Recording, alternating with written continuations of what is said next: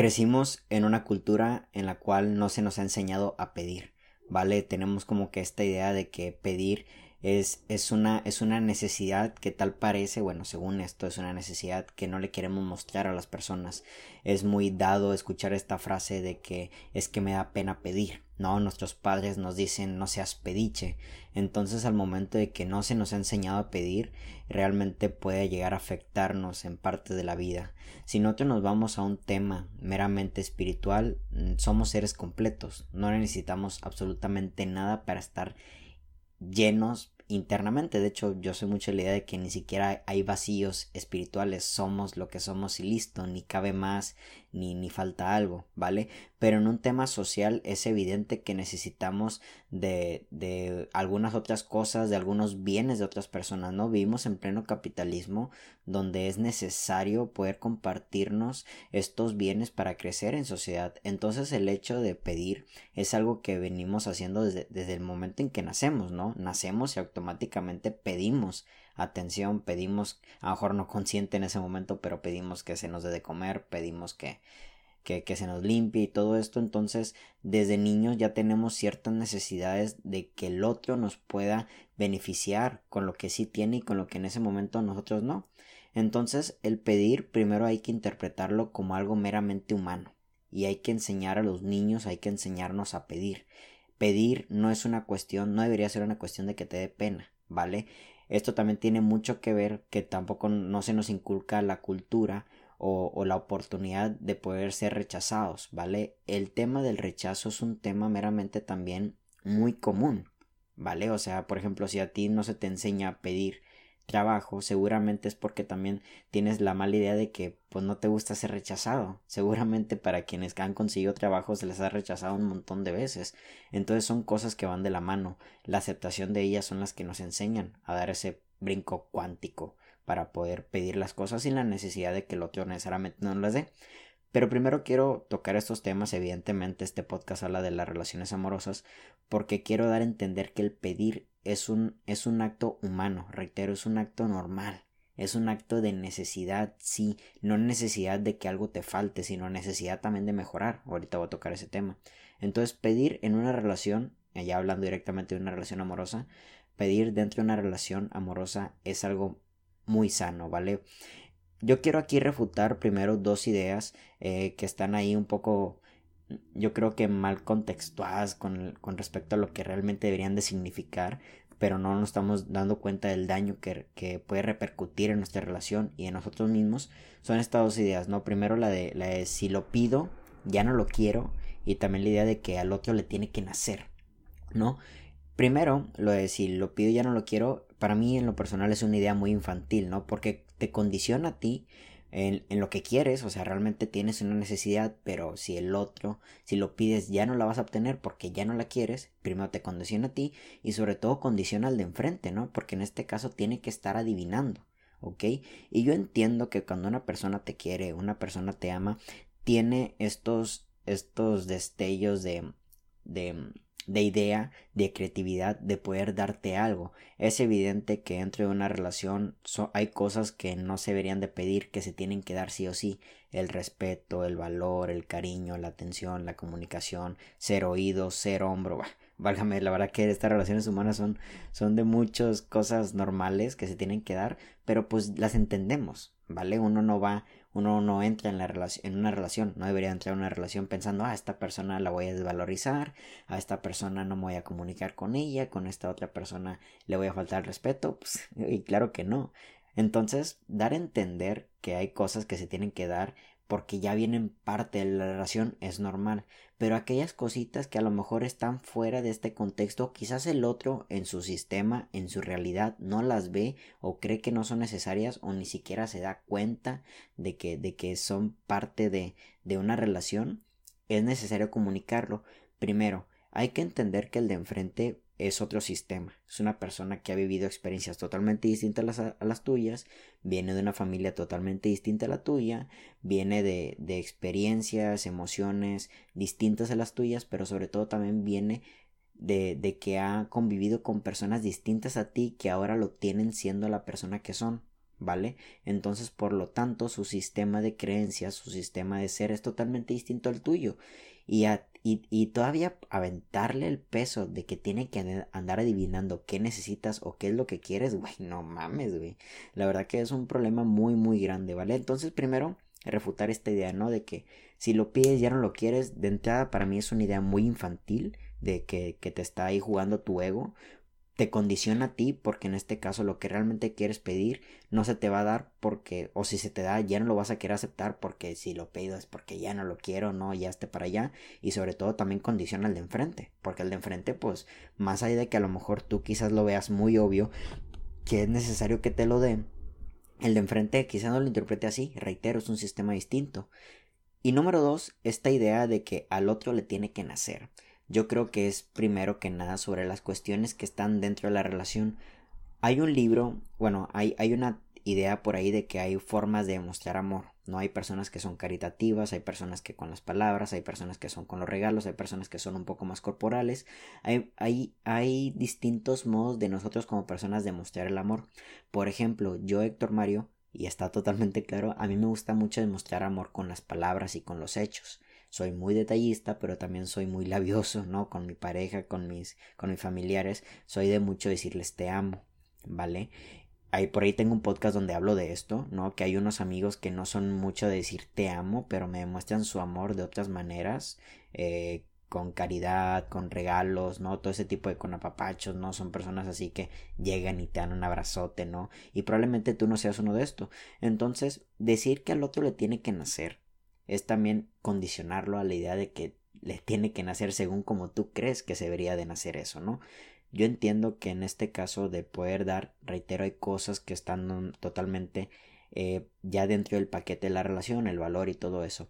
Pero si al otro no le nace, tampoco es malo, ¿vale? Porque el otro, reitero, quizás tiene una forma distinta de dar amor que quizás y tú no te estés dando cuenta porque necesariamente tú quieres recibirle de una manera. A lo mejor sí le nace, pero de una forma distinta a lo que tú, según, le debería de nacer, ¿no?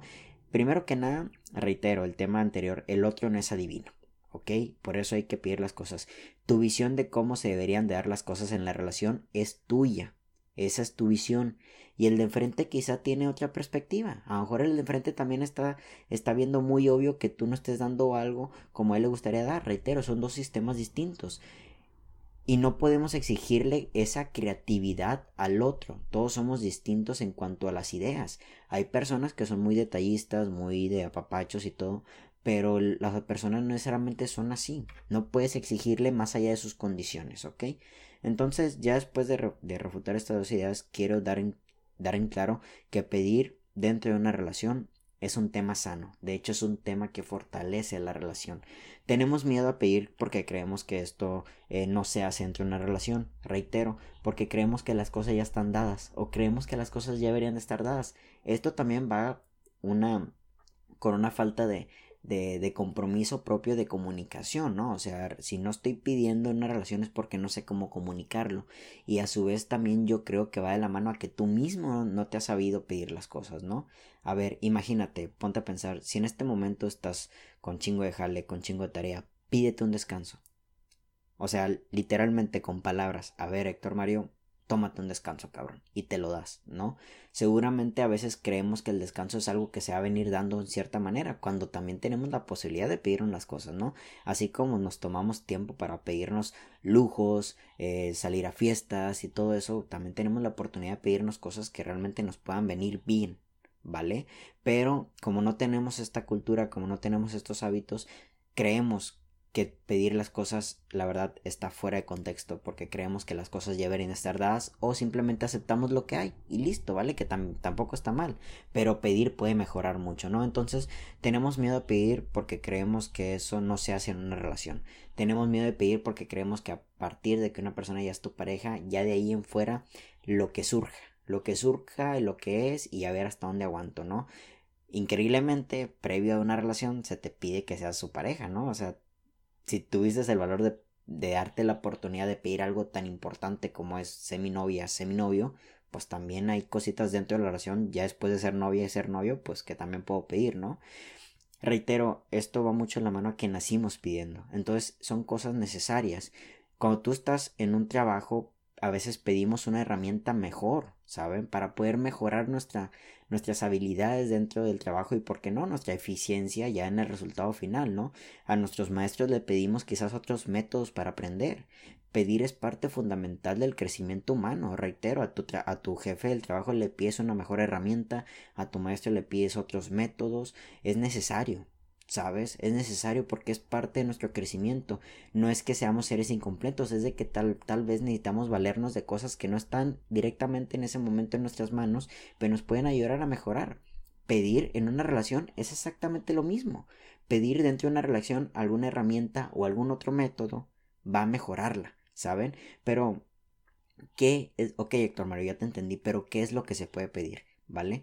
Primero que nada hay que pensar que si lo pedimos lo, que tenemos que pedir tiene que ir en sintonía del bienestar tuyo, el bienestar de tu pareja y por ende el bienestar de la relación, ¿no? Según para ti lo que signifique eso, puede ser íntimo, comunicativo, espacio para actividades propias. Cuando tengamos la oportunidad de pedirle algo o veamos el deseo o la necesidad de pedirle algo a tu pareja, no tiene que venir exactamente porque nos está dando, sino puede ser también, reitero, como esta idea de las herramientas para poder mejorar, pero tiene que ir en sintonía de un bienestar propio, de un bienestar de tu pareja o un bienestar de ambos en particular o de las tres ya en función, ¿no? Eh, un ejemplo, ¿no? O sea, tú pedirle algo tuyo, pues le puedes ir a tu pareja, oye, necesito un poco de espacio, no te puedo ver este sábado porque tengo mucha tarea, porque tengo un, un trabajo importante, ahí le pides espacio y le pides tiempo, ¿no? No tiempo de, de, no ese tiempo que ya conocemos que anda por ahí de que tiempo en la relación, sino un tiempo para ti en un día para hacer tus cosas, ¿no? Eh, en cuestión de la pareja, bueno, puedes pedirle una mejor comunicación o pedirle una cita o pedirle quizás también alguna comprensión con algún momento que se esté pasando dentro de la relación, tanto tuyo como el de enfrente. Y con el tema de pedirle algo directamente a la otra persona, yo soy mucho la idea de que no podemos cambiarlos, pero podemos pedirles que hagan un esfuerzo por algunos, algunas, este, algunos hábitos o comportamientos que realmente estén afectando en la relación. Se me ocurre, a lo mejor es una idea muy extrema, pero se me ocurre si en dado caso tu pareja tiene una adicción o, o, o está haciendo muy continuamente algunos hábitos que no le están haciendo bien a su bienestar de salud, físico y de tiempo y lo que tú quieras, puedes pedírselo, ¿no? También porque eso va a ir en función de su bienestar y por ende también del bienestar de la pareja, ¿no? Evidentemente ya lo he comunicado antes, para mí un gran problema en las relaciones es cuando existen adicciones, ¿sabes? Entonces eso, eso, también se puede pedir. No lo puedes cambiar, pero le puedes pedir que haga un esfuerzo porque quizás la persona no lo ve en sí, ¿sabes? Entonces, pedir algo tiene que empezar en este de qué se puede pedir ya directamente, tiene que empezar en que ese algo no esté fuera de las posibilidades de tu pareja.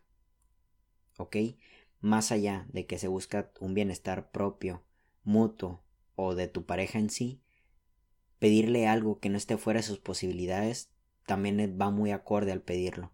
Porque tampoco, va, otra idea muy extrema también, pero no le puedes pedir, a ver, dame un millón de pesos, ¿no? A lo mejor sí los tiene, no sé. Pero también esta idea de, de no pedirle algo que esté fuera de sus, de, sus posibilidades, yo creo que también es darle la oportunidad de que lo pueda hacer. No sabemos hasta qué punto las posibilidades o las fuerzas le pueden alcanzar al de enfrente, pero hay cosas muy obvias que, se, que te das cuenta que no está dentro de sus posibilidades. O ahí entra a la comunicación, a ver, oye, ¿puedes darme esto? Híjole, no sé. Ah, bueno, perfecto, entonces, ¿qué hacemos? ¿Vale? Y ahora ahí indica otro tema. Pero pedirle algo que, que esté fuera de sus posibilidades va mucho de la mano que seguramente no te lo va a poder dar. O que se esfuerce demasiado y ya pierda tan un poco de su integridad, ya pierda parte de su, de su individualidad, ¿no? Porque ya se está relegando a una fuerza eh, superior a, la, a las que en ese momento quizás ella o él tiene para poder darte algo. ¿Ok? Entonces, pedirle algo que no esté fuera de sus posibilidades, de las posibilidades de tu pareja, yo creo que es algo muy bueno, ¿sabes? O puedes empezar de poco en poco. Si en dado caso tú crees que le estás pidiendo algo que no está fuera de sus posibilidades, pídele un poco menos, ¿ok? Y no, reitero, no necesariamente por necesidad, por vacío, sino por un bienestar también que le estás pidiendo. La cuestión del dinero, por ejemplo, pues no creo que sea un bienestar propio de la, relación o tuyo. A lo mejor tú estás muy chingón con tu millón de pesos, pero pues no, no, no va acorde tal cual al, al, al bienestar mutuo, ¿sabes? Entonces, poderle pedir de poco en poco para poder llegar a ese nivel o esa idea o ese concepto para poder mejorar la relación, yo creo que es importante, pero ya pedirle de chingazo algo que seguramente no está en sus manos, no está en sus fuerzas, fuerzas no está en sus posibilidades, no está ni siquiera al alcance de su, de su amor, de su conocimiento, es algo muy difícil, ¿no? Entonces, también, también quiero dar la idea de que si en dado caso en este pedir es necesario dar explicaciones del por qué lo pides adelante, ¿vale? También creemos que, que, que este coso, esta cosa de decir las cosas directas y como son y rectas y si, si, entendiste bien y si no entendiste mal, yo creo que para mí no es, no es comunicación afectiva, ¿vale? No es responsabilidad afectiva, perdón. Y bueno, y también, ¿por qué no? No es comunicación afectiva, no es una comunicación responsable, porque el hecho de que nosotros también podamos explicarle al de enfrente algo que quizás ella o él no sabe, es también darle, darnos a entender que el de enfrente tiene otros conocimientos distintos. Es como esta idea de que, de que no te sientas estúpido o no deberías de hacer sentir estúpido a una persona cuando te pregunte sobre un tema que quizás tú sabes un chingo y el de enfrente no sabes y así como que, ay, ¿cómo que no sabes eso? ¿Saben? Es como que le explicas algo y cuando, vas a la escuela, ¿no? De que, ay, maestro, ¿y esto qué onda? No, eso ya deberían de haberlo sabido, ya debieron de haberlo visto en una clase.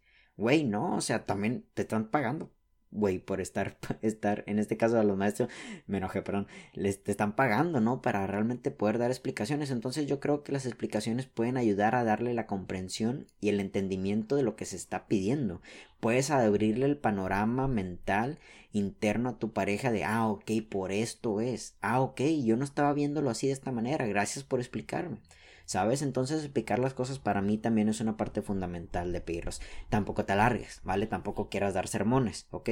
Pero sí es necesario, ¿sabes? Porque yo creo que explicar las cosas podría generar un mejor entendimiento de lo que se pide y sobre todo una mejor comunión con lo que se pide, ¿no? El otro, porque el otro te lo da, pero sin si no le diste explicaciones, como que, bueno, no sé por qué te lo di.